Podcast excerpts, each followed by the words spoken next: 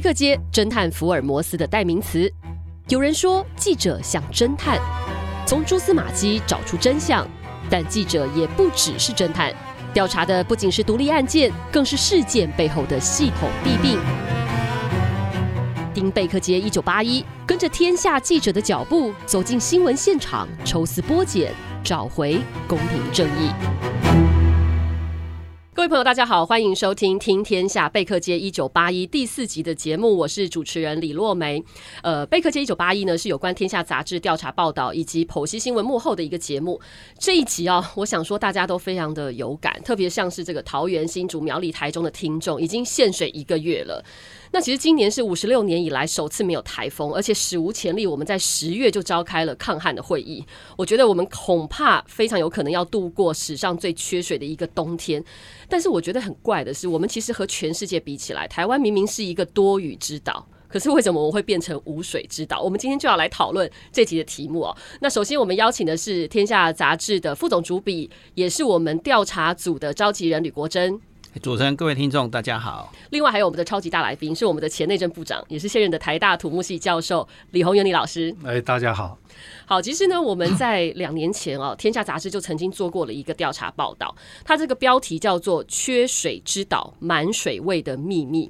那这个报道其实点出了一个很重要的问题：台湾的缺水啊，其实不只是天灾，它其实更是人祸。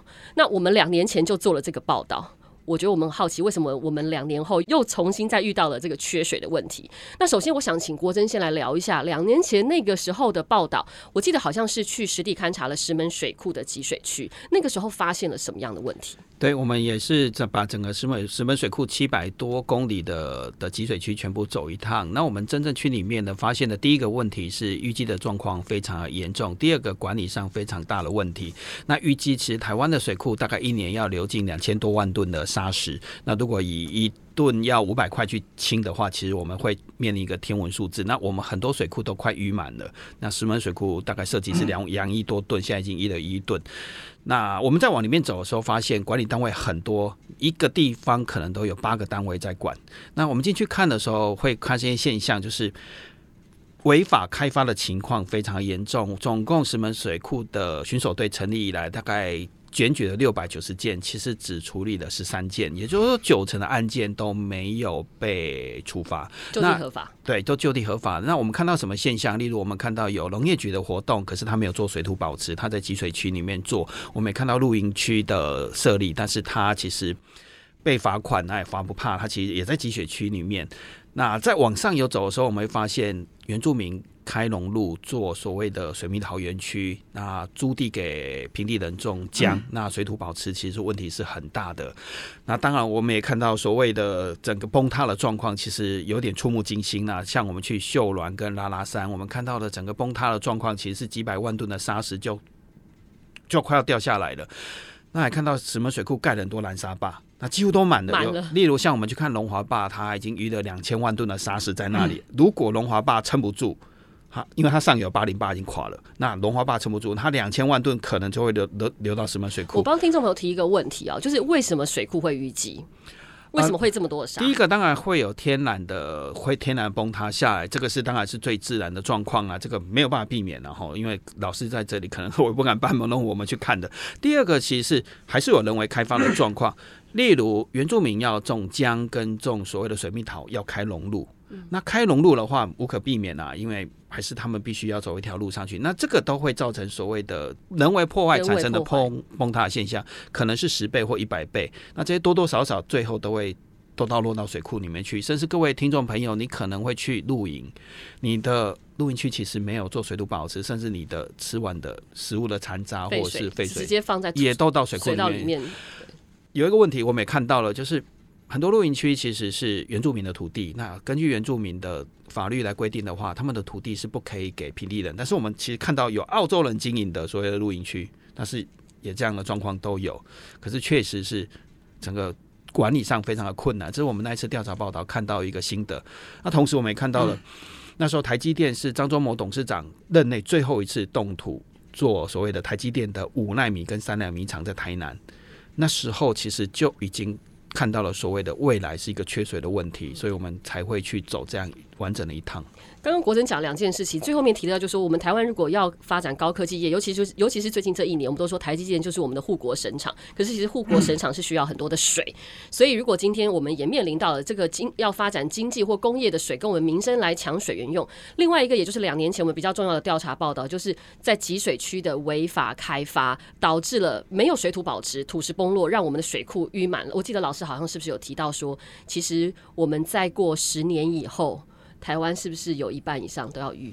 对，呃，刚刚还是补充一下哈，虽然你们看到了，我们看到很多的所谓的人为的破坏，其实石门水库集水区百分之七八十是自然崩塌。嗯哼，就算你人在做什么都没有用的，因为我们雨量太大了，所以这个它。天先天条件就不好，先天不良，先天不良，后天又乱开发，后天再乱开发，好，所以只是提醒大家，其实我们能做的很有限。我们现在水库已经淤掉了三分之一，就台湾主要水库大概就是五十座大水库了，一年帮我们可以蓄八十亿吨的水。现在台湾水库已经淤掉了三分之一，所以台湾现在一年缺二十六亿吨的水。到了二零三零年，水库要淤掉一半，在十年，我们现台湾要缺四十亿吨的水。我请问你，四十亿吨的水从哪里来？来？你不可能再盖水库了，也不可能做大规模清淤。所以我一直在强调，虽然我是学水利工程的，但是我是不赞成再盖水库的。为什么？即使你还有坝子，你可以盖。你都不能把子孙的支票全部开完了。我们现在的状况就是把子孙的支票全开完了，一年要缺四十亿吨的水。所以我在外面碰了很多演讲，碰了很多年轻人，都讲说呢，我们实在很对不起你们，你们手上的支票在我们这一代跟上一代全开完了，都都说哈了，全开完了。国家交在你们的手上，一年缺四十亿吨的水，不可能盖水库，也不可能做大规模清淤，怎么办？所以我们不能再谈开源，我们必须要谈节流。可是开源是技术问题，节流是政治问题，所以大家都不碰节流，因为你你要低谈节流，你就必须要谈什么合理的水价。那合理的水价是不能谈的，因为这个在政治上很忌讳，所以我们每一年呢都这样混。反正缺水的二三十年来，就从农民嘴巴把这个他嘴巴的那一碗饭挖出来，然后交给这些所谓的高科技业，然后让他们去赚很多钱。我请问你，那他们赚了很多钱，跟农民有什么关系？那你今年今年听说比较好，一公顷就一甲地给人给人家十四万，可是我跟各位算一笔账，我们过去的休耕是春耕，他什么事都没做，他他那个钱是放在他口袋的，虽然也不多，可是现在是二期做，人他们再过一个月两个月他就可以收成了，他已经投了十万了，所以你给他十四万是让他他放在口袋里面的只有四万。所以大家不要以为我们这个算盘是完全不一样的。对，我们不要以为我们感恩戴德，给人家十四万，你还要抱怨。事实上，他只剩下四万，那你就设身处地的想，假如你是农民，你这一季收了剩下四万块，你怎么过日子？我请问你，你怎么过日子？所以，我们台湾谈缺水问题呢，我觉得从来没有人把话讲透。虽然我讲了二十几年了，好像也没有人在理我。我们的农业用水占到七成，工业民生各占百分之十五，从来没有人检讨过说，以我们的经济所得，我们的合理的农业用水应该要多少？没人讲。我告诉各位，根据所谓先进国家的数字，我们的合理的农业用水是五成到六成，五成到六成。所以你你只要把农业用水把它降到好了，算五成五。你这五成五，那你就可以调出一成五，一十五个 percent 到二十个 percent。你只要把这水调出来，我们根本也不会缺水的。可是你要把农业用水调出来，你讲的很简单呐、你要做都就都市计划改变，你要做区域计划改变，你要让农农地释出。我为什么这么讲呢？一九九八年我在省台湾省政府当水利处长，就是今天的水利署的署长。那时候我们加入 WTO。粮食可以进口，所以中央政府就发了一张公文给我们省政府水利处，要我释出五万公顷的农田。我们那时候就回了一张文给中央政府，说我何德何能？我一个水利单位，我怎么释出五万公顷的农田？你你不你不改变区域计划，你不改变都市计划，我水利单位是动不了的。对，好，现在二十年过去了，我们有没有释出农地？没有，还是没有，没有释出农地，农业用水还占七成。然后呢，桃园以北一块农田都没有。你平宜兰长出了七千多户的别墅，这个农田损失了三分之一。我请问你，那它的灌溉用水仍然在那个灌溉渠道里面流，根本没有收回来。然后它变成铁皮屋违章工厂，变成治安公安的。的这个死角，然后这个农业本来 supposedly 我们可以收回来的农业用水，变成污染的水，就在水沟里面流。这我这是，然后我们我们就一天到晚喊缺水，所以我我最近事实上，也许大家很多政治人物听得很刺耳，我们台湾人没有资格谈缺水。对，这是老师说的蛮重的一句话。嗯，你从来不做功课，你都便宜行事，然后呢，农地释出很多这个。有正义感的人就想说：“你看，你要到炒作土地，其实不是这个概念，而是说，我就举宜兰为例。假如我那时候雪穗已经开挖了，我就预见它会长出一堆别墅，一堆台北人就会到雪穗去买农，到宜兰去买农地盖别墅。后花园对，结果那时候我就写了一封信给当时的县长，名字不讲了，免得他不好意思。”我那时候就跟，应该蛮容易查的耶，老师。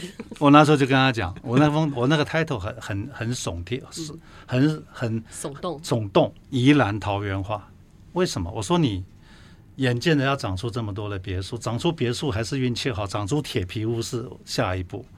那你与其要这么，你你这是你挡不了的状况，你应该要把宜兰的这个最好的耕地生态保留区全部完整的画出来，然后把。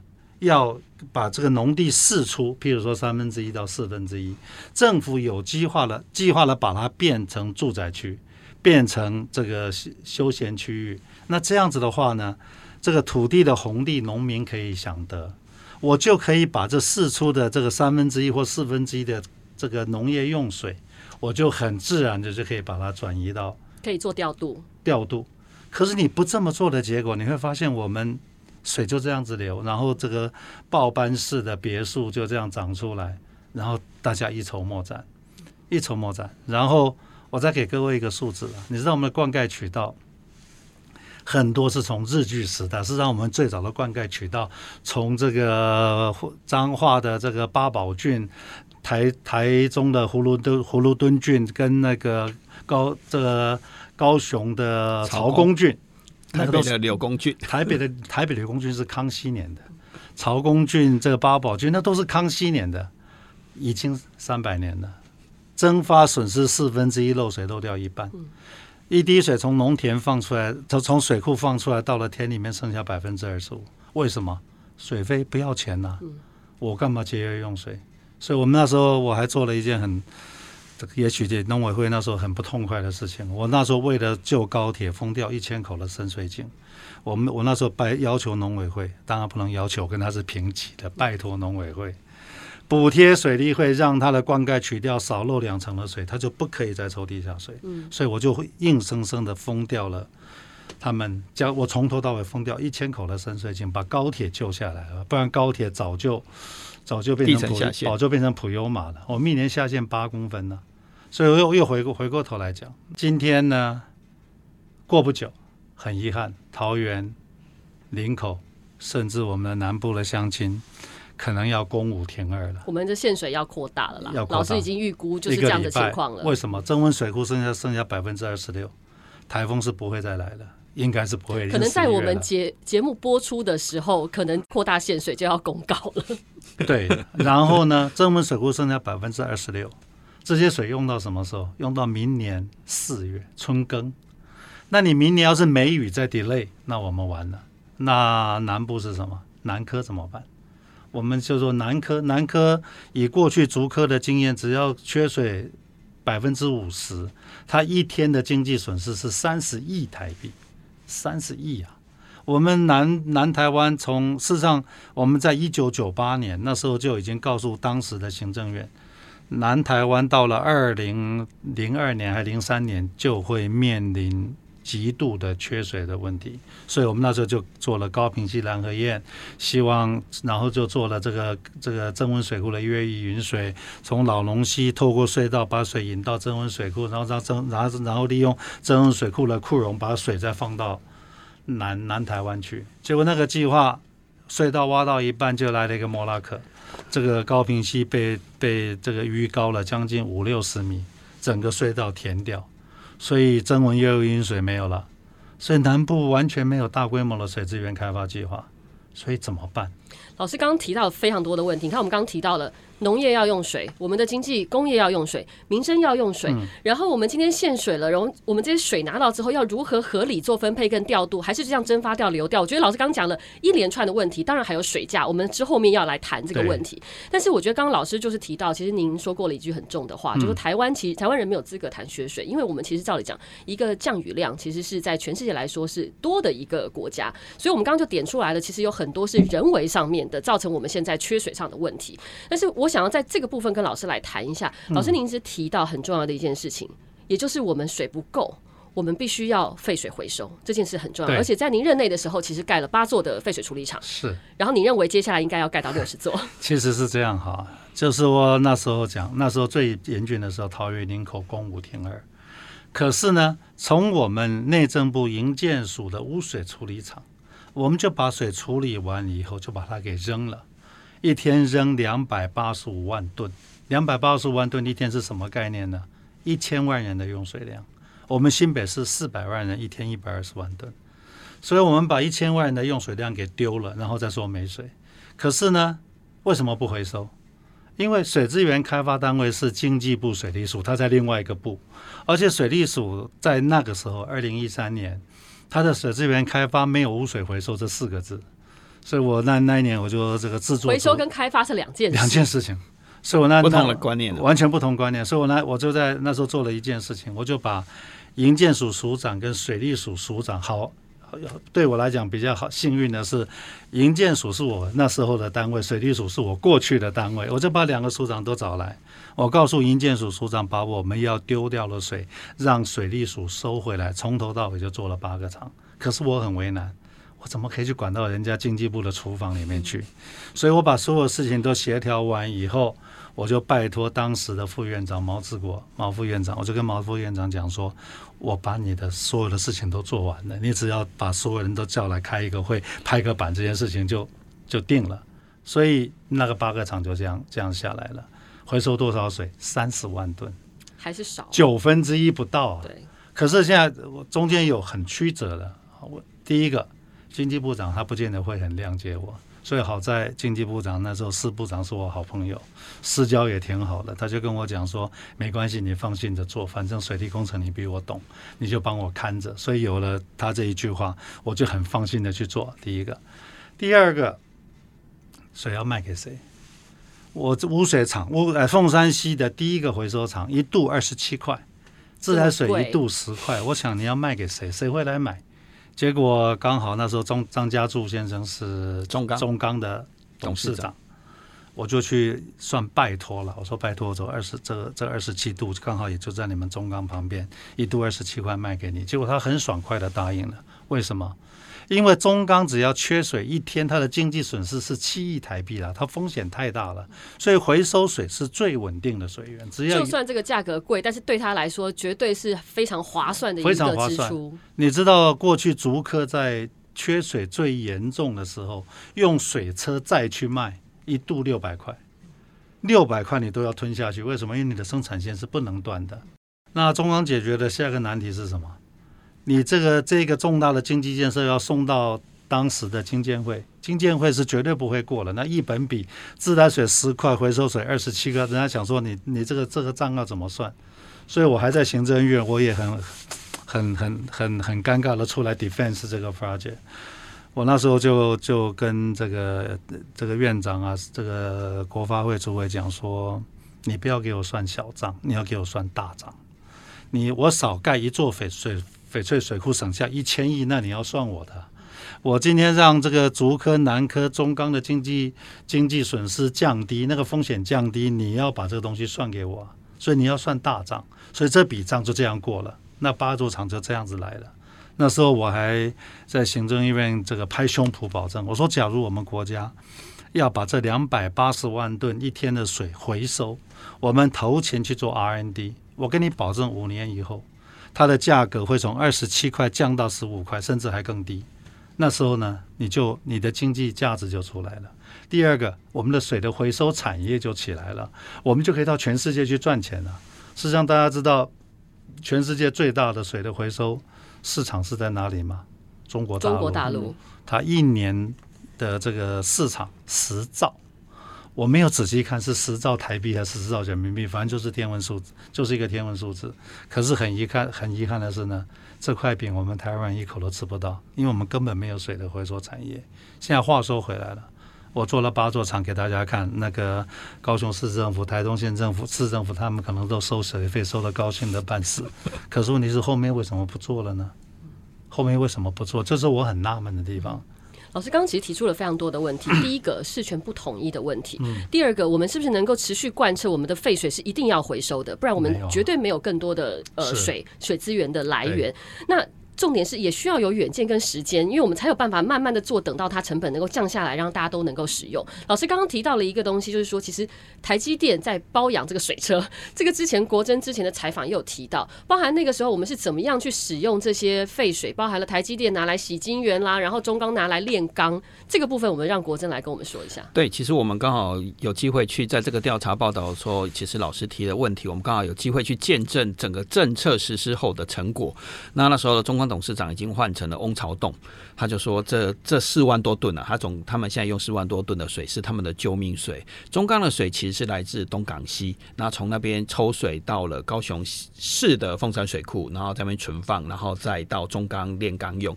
可是其实他们常常碰到所谓的。东东港西要是没有下雨，就没水了。没水，没水，它钢铁就没有办法生产了。所以他刚说一天七亿产值嘛，对不对？一天损失七亿，损失七亿。所以他说，凤山净水处理厂的水是他们的救命水，因为他们每天要用掉十三万吨的水。如果真的都没有那个水的时候，就可以救他们的命了。所以对他们来讲，这件事情是非常重要的。那我们在现场其实可以描述给各位听众朋友听啊。其实我们真的从前端开始看，就是从你家排出来的各种生活物。排出去的，对，其实他们讲叫大便水了，对不起，我就直接把黄金水，对，对，那个味道真的很臭。可是我们就开始一段一段的看，看到最后到了中钢。啊，原来我们可以把我们本来应该从污水处理厂家庭废水污水，然后处理成干净的放流水，我们再把它拦截回来。本来只做到这一段了，所谓的放流水吧，就老师说的两百八十五万吨一天哦，那是很惊人的数字。再把它收回来，再把它净化成为再生水，然后再拉个管子送到中缸里面，就变成是中缸完整的可以用的工业用水。其实这件事情对于钢铁业来讲，尤其是当我们即将入冬。高雄会进入长达可能会有半年的旱季，嗯，这个是救命水。那第二件事情其实是我们那时候也去看台积电了。那台积电的那个专门管水务的跟环保的资深处长庄子寿也跟我们说，其实台积电还被韩国笑，因为这是一个很重要的国家竞争问题。因为三星是我们的竞争对手，那时候然后那他就说。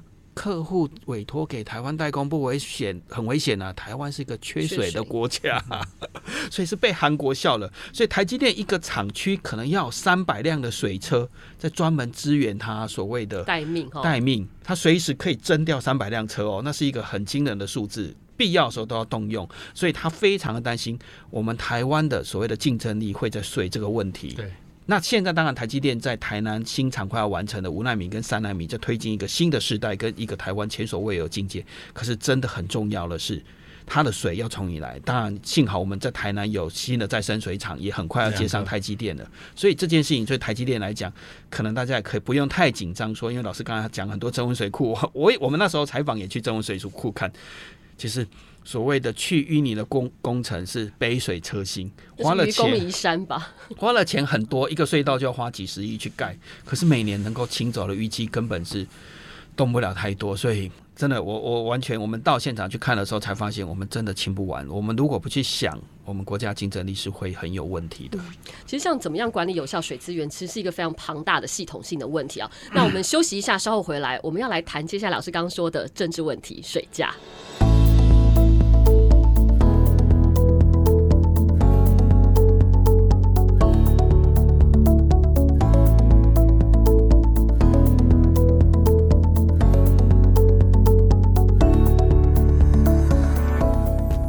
欢迎回到《听天下贝克街一九八一》的节目。今天我们要跟大家讨论的是缺水，但很怪的是，台湾年雨量有两千五百毫米，可是。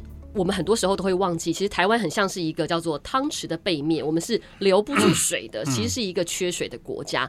但是为什么时候为什么会忘记这件事情？其实有点有趣，因为水价太便宜了，所以对民众来说根本无关痛痒。我记得在外面很多人可能如果租房子，房东都会告诉你你要付电费，但是水费我包了，所以这就是一个很奇怪的地方。所以我记得老师曾经说过一句话，他你说道德劝说没有用，胡萝卜跟棒子都必须要给。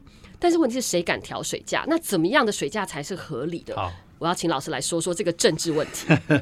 其实呢，台湾的水价是全世界倒数第四低的水价。这个最低的叫做南非，一个叫南非，一个叫马拉维，一个叫做塞尔维亚。我们是 number four。台北市一度卖七块钱，台湾省一度卖十块钱。事实上，政府开发原水的成本二十块。政府只要不要再讲处理，所以在处理完以后，政府只要卖一度水给我们，这个自来水公司就要贴二十块，所以他永远在赔钱。他赔钱，他就没办法，他就没有钱汰换管线，所以我们的漏水就漏掉了三层，一年都了两座翡翠水库。然后因为水漏了，本来在自来水厂是可以生饮的，到了你家你不敢喝了。然后一漏水，因为水水管漏了，所以我们不敢加压，一加压漏得越厉害，所以每台湾人理所当然盖房子都要盖一个水塔，然后你的水一定要煮沸的喝，那你这个能源的价格盖一个水塔几十万，大家不计较，然后都大家都都在计较那一个月两百块的水费，所以每一次只要讲说合理的水水价，这个这个这些立委诸公啊，就告诉我们说，我们要替老百姓看紧荷包。我今天很慎重的跟各位报告，其实用水的大户绝对不是我们，是那些大的财团，所以他们是在替财团看紧荷包，不是在替我们看紧荷包。台北人一天用几公升？台北人一天用三百五十二公升。荷兰人一天用几公升？荷兰人一天用一百二十八公升。各位有没有看过荷兰人？男生平均一八四，女生女生平均一七八。老师，你是说这样的水要应该要喝比较多？人家一天一百二十八公升，我们三百五十二公升。那台北人也很委屈，我一天喝两公升，我三百五十二公升的账是怎么算的？漏水。所以我们就在一个低水价的一个循环里面转不出来。那但是这件事情要怎么操作？这件事情其实是可以操作的。我们就用美国了，这个已经是最浪费的国家之一了。美国人一天两百五十公升，算是已经一个荷兰人的两倍了，一个很宽松的一个水准。我们应该跟这个一般的民众讲说：你们家四口人，你要是一一天用一千公升，我保障你今天的水价。可是从两千零一千零一开始，那个一一度就三十块，这样合理吧？嗯。但是这件事情谁要来做？这件事情是营建署的事情啊。营建署就跟建商讲说，未来新的建案你不用节水设施，我你的使用执照是拿不到的。旧的建案告诉你说，你在五三年之内，你一定要让你的，你一定要全部改成节水设施。但是告诉一般的用户，你不要担心，中央政府补助百分之五十，地方政府补助百分之三十，个人补助百分之二十。你这百分之二十还可以减税，所以只要这个政策一出来以后，我们的节水产业、家庭的节水产业出来了，我们的民生用水至少省掉一半啊！民生用水已经省掉一半了。工业用水，刚刚讲台积电，这是民国一百年的数字啊，有点老了。你知道台积电假如全面开开工，当然现在南科那几个厂还没算进去的，他们一天的用水量是多少？你知道吗？三十万吨，在一百年的时候，一个彰化县的用水量。可是台积电也也也，我们也给他拍拍手。他在民国一百年投资了五千万，让他的厂的水的回收做到八成半到九成，一年省下一亿多的水水费，所以他半年就回收了。可是现在问题来了，台积电有五千万，一般的中小企业他没有五百万的，所以今天要怎么办？今天工业局要站出来说，你新的工厂你回收水不到百分之八十五，对不起，使用执照不给你。旧的工厂告诉他说，我给你三年的时间，你一定要水的回收做到百分之八十五。但是呢，我找工研院要找几个主要的国立大学协助你，然后呢，银行贷款给你。那这样子一做下去以后，我们工业用水就回收了，然后我们的节水产业就出来了。农业用用水就刚我讲的合理的合理的农业用水，然后呢，只要这动作一做下来，从我们这些大企业所收到的合理的水价来补贴我们一般的升斗小民，我们这个账就打平，就算平了。但是最重要的是什么？节水产业出来的。可是这样的一个论述，它的困难点在哪里？它的困难点在中央跨了好几个步啊，不会事权不同，根本没有人敢，或是没有人愿意站出来淌这个浑水。然后呢，站在内政部的角度来讲，说水关我什么事？我干嘛没事去淌这个浑水？我今天要是营建署说，我呃明年开始你要用节水设施，我保证满满头包。所以你就会发现这件事情这么严重，然后呢，每隔几年就要调水，然后。论述也论述了非常清楚了，就是没有人愿意站出来说，我们就真的应该要要这么干。所以那这个问题怎么办？我们讲了这么多年了，媒体也是狗吠火车吠了这么多年了，很遗憾的。然后老师你也在中央待过了，我在中央待过，天下第一大部，我已经做了八个厂了，我已经做到我能做的。极限的，我在做这，我已经我在那时候已经变成行政院最讨人厌的部长了，因为我都在。所以接下来是所有的官员，你都要想尽办法成为一个最讨厌的官员，但是他是真的是为民众跟为未来着想的官员。对对，那时候我说了，同事都讲说你不怕惹人厌，你很无聊，你你把你们内政部管好就好，你一天到晚讲我们讲我们农委会，一天到晚讲我们经济部干什么？可是问题是你不这么做，水是没有办法处理的。那你今天搞刚刚讲论述都清楚了，可是三十年来我们都在干什么？今天缺水很严重，所以就告诉你说你要回家节约用水，你怎么节约用水？你们到我们的节约用水的概念，就是在马桶里面放放一个保一个保特瓶，三十年来都这样。我请问你，谁真的在家里马桶里面放一个保特瓶？我承认我是没有的，我也没有。然后呢，谁有用节水节水的水龙头？谁有用节水的 shower？没有，校学校也没有做。还有一件事情呢，其实我我我我我，其实我做了，我们也做了一些事情。我们家个人就是说，其实我用我父亲的名义捐给我们台北县啊，就是新北市的几个学校，我们让他做雨水回收。嗯，其中一个学校欢迎大家去看，叫做我的母校泰山国小。我们让他这个雨水回收，就是说投资的钱其实很有限的。雨水回收，他这样子做了以后呢，你知道他的水费现在剩下多少吗？十分之一，整个学校的水费剩下十分之一。然后那回收出来的水呢，可以去洗地板、冲马桶，然后去做种出一片的菜园。然后呢，让小孩子知道说水资源很重要。然后让雨水回收，然后看到这个水可以拿拿来灌溉，是一个最好的教育。事实上。每一个部会都不要以为这件事情跟你没有关系。今天教育部只要下一个命令说，所有的学校你的雨水雨水回收系统你都要做，但是告诉你说没有关系，这个经费我来，我来我来补助。其实今天可能很多听众是福伦社的，是什么什么狮子会的，我常常跟这个福伦社的这些这些这些，他们常常找我去演讲。我说你们都很想做好事，我们都非常感谢。我们不喜欢，我们也不不希望说你们都送一个什么福伦钟 摆在那个地方。其实第一个，我还弄一块地给你去弄一个钟。现在谁没有手机，哪需要看钟呢？第二个，你为什么不去认养你的那一个区的这些学校国中小做雨水回收？做雨水回收。第一个，你让做太阳能板，做 做雨水回收，做太阳能板，对啊，这是有意义的事情嘛。那今天应该是。教育民这个像这些是谁谁的管的？这些是我们内政部，内政部这个因为人民团体是我们管的嘛，对，不对？今天可以去推广宗教也是我们，我们不要讲管了，我们辅导的，我们也告诉慈济说，你们要把这件事情当做这个你们这些师兄的志业，志业，就说你的自己的自己的企业，你就要做到这样子，你自己的家里你要这么干。我觉得说今天只要。各行各业的人都有这样的一个觉醒。其实我们要把雨水回收，要把我们这个民生用水回收，要把工业用水回收，即使政府不作为，我们都有可能做到的，真的都有可能做到。所以老师提到这件事，就是说我们刚才提到政府必须要做，这是肯定要的。对。可是其实是每一个人真的是有机会可以从自身开始做。当然了，当然。其实你到欧洲去，你会很诧异。我有一次去。听到的我的荷兰朋友，他们在抗议什么？知道吗？他们抗议他们的水太便宜了。他说我们不应该这样浪费水。我觉得我我宁我 我愿意付付今天在 double 的水价，因为水太重要了。就是说欧洲人他们已经，譬如说德国人，他已经变成讲说，我一定我坚持要用绿电。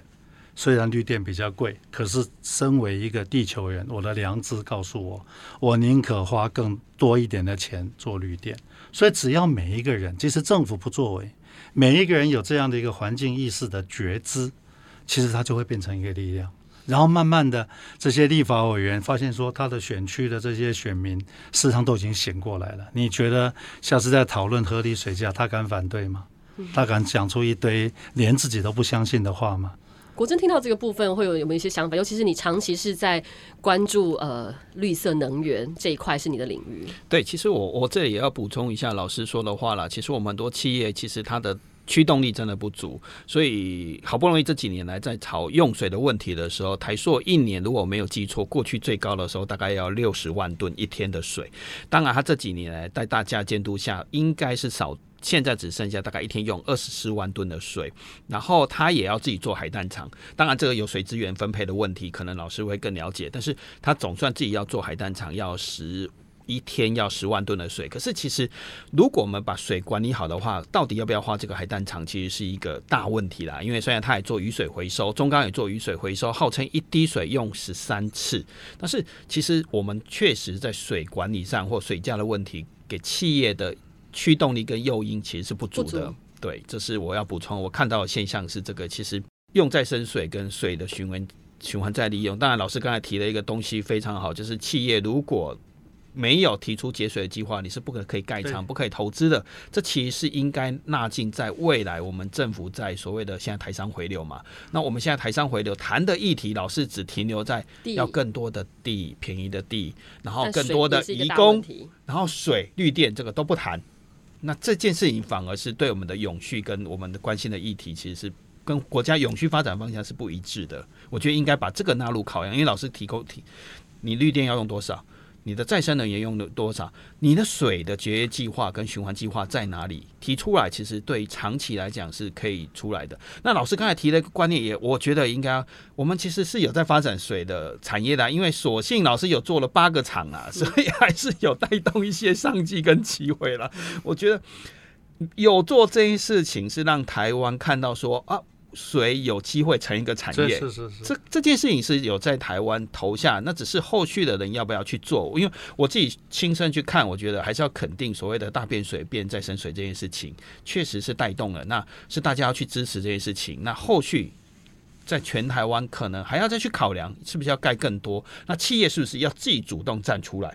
我觉得企业是要，就像台塑。当然，他是不是自己除了海淡，是不是也要去做再生水厂？这也是台塑应该去考量的。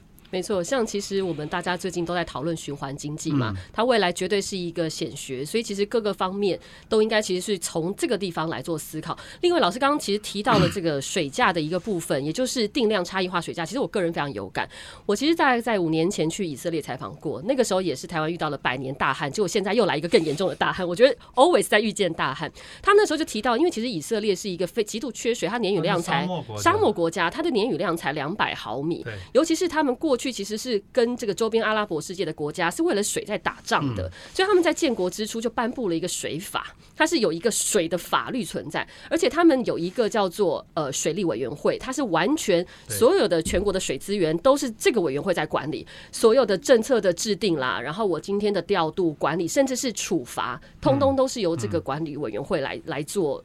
呃，所有一切的整合，所以就是我们刚刚一直讨论到了很多事权不统一，所以我们或许可能真的要去思考说，在一些现在越来越稀缺的资源上，我们怎么样去看待这个问题。另外还有一个就是水价，我举个例子，但是当然这个数字是五年前的例子，他们的家庭的用水，它其实每一度哦没有到太贵，大概就是台币十八块，可它限定了每一个人每月他只能个基本用量就是三点五度。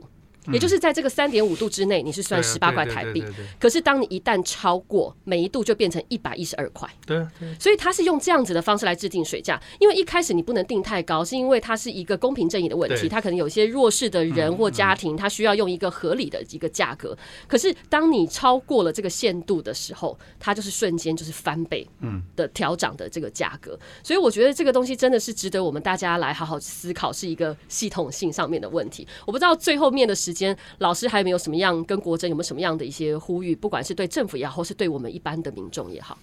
我觉得今天政府真的要把这个水的这件事情拉到院的层级，因为其实大家过去把水都丢给水利署，水利署它经济部下面的一级单位，他他他做不了政策的。我也必须要替这些老同事。这个抱点抱委屈啊，因为他们真的没办法做决定。你你觉得哪一个部长有办法做决定，也做不了。今天很遗憾的啊，我我，假如说到了明年，真的台湾旱得一塌糊涂，我们的这个南科、竹科都跳起来了，我永远都讲说，希望是最后一次，大家正视这个问题，真的把这样的一个 committee 组出组组起来，让他有胡萝卜有棒子。那假如说政府真的也这么怠惰，也真的也不敢做这件事情，就做一件有感的事情好了。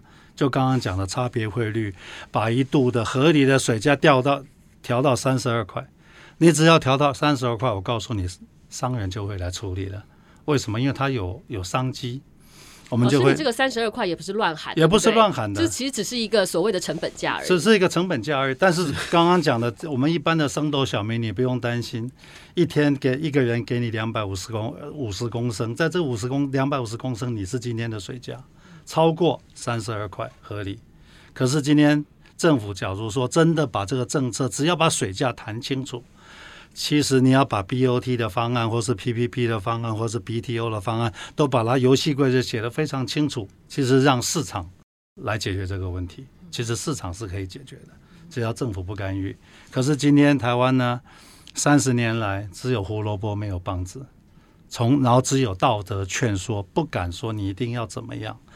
那我就觉得真的我们要很专业来看这件事情。因为一个合理的油价、电价、水价是带动整个经济转型的动力，但是很遗憾是我们把这三件这么专业的事情全部用民粹在炒作。我再给各位一个数字：荷兰什么时候谈它的工业用水要回收到八成吗？八零年代，一九七零年、一九八零年，他们那时候就要求，他们那那时候就要求他的工业用水要回收到八成，可是。在那段时间，它的工业产值增加三倍，什么意思？当我要求你水回收的时候，你慢慢你慢慢就会考虑说，那我的能源要怎么节能？这个东西有一个专有名词叫做清洁生产。事实上我，我的我水要回收，我的制造的效能就要提高嘛。所以我用水带动电，带动能源，事实上到了最后，我的产值就提高了。再跟各位报告，今天这个全世界的游戏规则，为现在。台积电这些大的这这些厂商，你要跟 NASDAQ 做生意，你要跟国际的大大的生意，大的大的，你要跟 Apple 做生意，你一定要拿出绿能凭证啊！你一年做做做到多少绿能啊？你没有绿能凭证，人家是不跟你做生意的，你不可以的。可是今天台湾很有很讽刺的是，开不出一张绿能凭证，因为我们没有绿电，结果台积电反而要去跟最近的一笔生意。他去跟未来风的未未来三十亿度的风电，一度三块钱，九十亿的已经卖给台积电了，是未来的支票，台积电先买了，电都还没看到在哪里呢。可是过了不久，从碳足迹现在变成变成绿能凭证，过了不久，你就要交代你的水足迹。所以当你的水足迹太高，你的碳足迹太高，你在国际上的商业的游戏规则你是没办法存在的。这一天会不会到来？这一天一定会到来。什么时候不知道？看美国总统选出来是谁。这一天一定会到来。可是问题是，我们节目播出的时候，我想应该已经有结果了。对对对。可是当有一天国际上要求你交了水交代水足迹的时候，我告诉各位，我们台湾的每一个产品的水足迹都是世界数一数二高的。那我今天，假如我们今天不做。其实你觉得我们在十年之内会做到吗？那假如我们做不到，未来的产品，现在的好的产品是什么？品质很好，价钱很便宜，但是这是必要条件，这不是充分条件的。品质很好，价钱很便宜，水足迹不能太高，碳足迹不能太高。可是我们后面水足迹跟碳足迹在台湾都交代不过去，所以这个是我能看到的台湾最大的危机。我们就光碳足迹讲，假如我们这样继续混下去，台湾的人均碳足迹是世界平均值的三倍，高雄地区的碳足迹是世界平均值的九倍。我们这样搞下去，到了二零三零年，我们会被课掉八千亿的碳税。这是光脚碳而已，还没讲到水。水，所以我是觉得，假如我们今天对资源是这样子对待，这是我能看到台湾最大的危机。不，绝对不是水，这个什么水把你渴死了，或是淹水把你淹死了，而是我们的企业会彻底的被迫离开台湾。老师刚刚就提到说，我们这个水资源哦，所有其他的资源，除了是这个公平正义之外，它真的也牵涉到了国家跟企业的竞争力。是国珍最后我们要补充。对，其实我我这样跑跑。跑了三年又回来再看这个问题的时候，其实缺水问题一直在。其实就老师说的，还有我们落梅去讲的，我们其实我们真的没有用一个上位思考跟国家整体的方向的思考去探讨水的问题，而是完全是没有水的时候就想办法去开源，然后。就头痛医头，脚痛医脚，其实完全没有用国家整体二十年、三十年、五十年后的角度，其实应该要去真的务实的面对，不然其实永远只看到片段的问题。替桃园的农民说啊，他们休耕很可怜，事实上根结问题没有讨论，其实这才是真正的最大的问题，也必须要解决。嗯，没错，它是一个非常系统性的问题，然后我们也希望我们持续要去呼吁。来关注这些议题，虽然我们喊了多年，然后老师也持续在喊。我相信老师最近接受了非常多媒体的采访，因为缺水，大家都来找你了。希望过两年你们你们不要再来找我了。希望过两年我们真的做的，很希望是这样子哦。今天非常节目非常精彩，来讨论到水的问题，其实真的是跟我你跟你我息息相关。那节目最后，其实我们要稍微回应一下我们这个贝克街一九八一听众的一个留言。在贝克街一九八一推出之后，我们收到很多的鼓励，支持调查组的记者能够持续挖掘各种弊病。其中不少听众呢都特别点名说很喜欢国珍的报道，在帮你喊加油啦。另外呢，还有人在 Apple Podcast 上面留言说，第一次听 Podcast 就选到贝克街一九八一，觉得内容深入不偏颇，立马就订阅了。不过也有听众他针对我们第二集美猪扣关台湾怎么因应的节目，给了我们比较严厉的批评。呃，他觉得说这个猪猪在拍卖市场的叫声很残忍。不过呢，因为台湾是活体拍卖，其实现实的状况就是如此。像我们在呃前年也曾经到丹麦采访，像那边的方式呢，就是土体拍卖，宰杀的方式是用二氧化碳的质婚系统。当然啦，这个调查报道我们点出问题的方式多半比较直接而且犀利，但目的是希望能够探讨系统性的问题。然后希望整个产业都能够朝向正向的发展。当然，报道是绝对有可以再进步的空间。天下的记者都会继续努力。呃，谢谢所有听众朋友给我们的建议，也可以持续的留言给我们。但是呢，要记得在各大 Podcast 平台上面来订阅《听天下》，就可以收到更新的及时通知。或者是你可以下载《天下》杂志的 App，我们是把各个节目都做好了分类。最后呢，《听天下》在 Podcast 出道已经满一年了。谢谢大家的支持，我们会在十一月十六号有一个周年庆的特别节目，敬请期待。那我们今天节目就到这边告一段落，非常谢谢国珍，还有谢谢我们的李宏源老师，谢谢。好，谢谢。